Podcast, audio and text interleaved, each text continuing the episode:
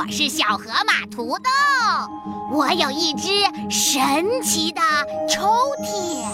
哇，土豆，你的抽屉里有什么呀？我的抽屉里呀，有好多好听的故事哦。爸，我想听，我也想听，我也想听，我也想听。那就让我们一起来念咒语，打开抽屉吧。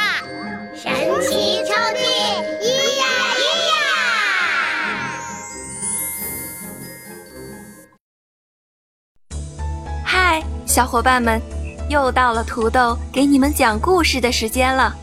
我是艾美姐姐，今天我要给你们讲一个绘本故事。今天故事的主人公是一个带星星的鳄鱼，他会和他的朋友大熊和大树。发生什么样有趣的故事呢？别着急，故事马上开始啦！带星星的鳄鱼。本故事选自《海豚绘本花园》，作者大卫·梅林，由柳样翻译，长江少年儿童出版社出版。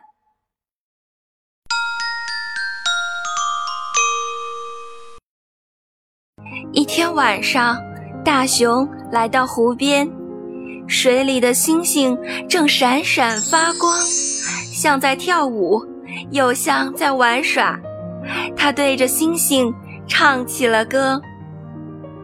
一条害羞的鳄鱼游了过来，它从来没有听过这么动听的歌声，忍不住跟着音乐扭起了尾巴。哦，天啊！大熊屏住呼吸。大熊看见一条带星星的鳄鱼，水面上星星的影子和鳄鱼融为了一体。这多么奇妙啊！大熊高兴极了，他每天晚上都来这里唱歌，还邀请这条带星星的鳄鱼跳舞。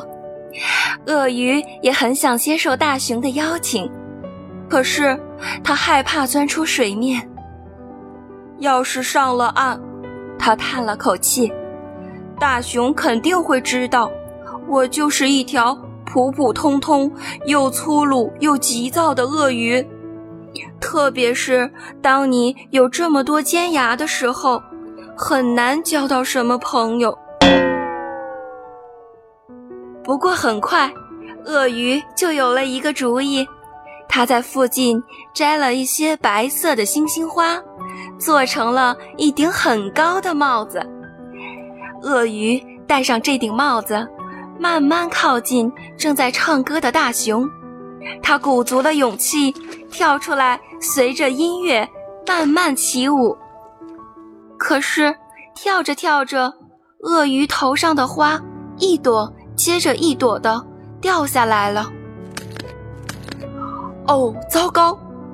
鳄鱼马上冲到湖边，一头钻进了湖里。其实，大熊早就发现它只是一条普通的鳄鱼，不过它一点儿也不在意。等等！大熊喊道：“不要走！”可是鳄鱼它没有听到。一天又一天的过去了，大熊非常的想念鳄鱼，特别是它咧着嘴笑的样子。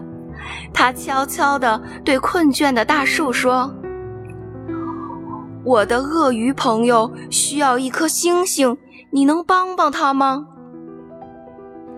大树打着哈欠，伸出长长的胳膊，直到它够到天上的星星。他把星星摘的一颗也不剩，看我们多闪亮！大树开心地说：“有了这些星星，大树看上去又耀眼又迷人。”他决定自己留着星星。不过，鳄鱼却有了别的主意。他带着星星向水下游去。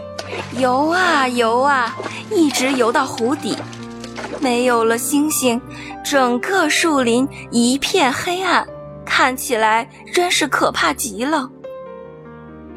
太黑了，月亮担心自己也被大树抓走，一直躲在云朵后面。大树和大熊发现，他们全都犯了一个致命的错误。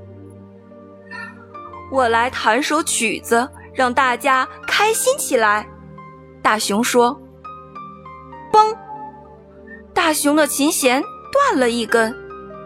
哦，大树喊道：“真讨厌！”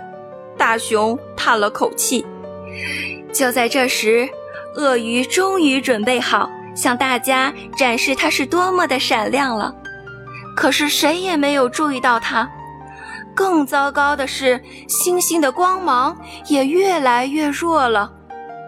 鳄鱼觉得自己简直是傻透了。世界安静极了，没有星星的光芒，没有大树的歌声，也没有鳄鱼的舞蹈。大家明白了，把星星从天上摘下来后，大家变了，一切都变了。于是，鳄鱼、大树和大熊一起让星星回到了属于他们本来应该在的地方。虽然把每一颗星星放回自己的洞里花费了不少时间，而且准确地把它们挂在钩子上也不是那么的容易。不过，大家都认为这么做是值得的。快看，鳄鱼咧开嘴笑着说。星星们又亮起来了。最后，星光又重新回到树林里，月亮回来了，歌声和舞蹈也回来了。突然，一颗流星划过天空，落到湖里，正好落在鳄鱼旁边。水面上一片光亮，又慢慢的暗了下去。过了一会儿，那里出现了。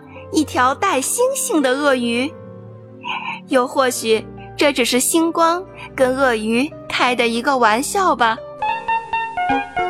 好了，小伙伴们，今天的故事讲完了。那么今天的问题也来了，问题是，是谁在湖边对着星星唱歌呢？嗨，小伙伴们。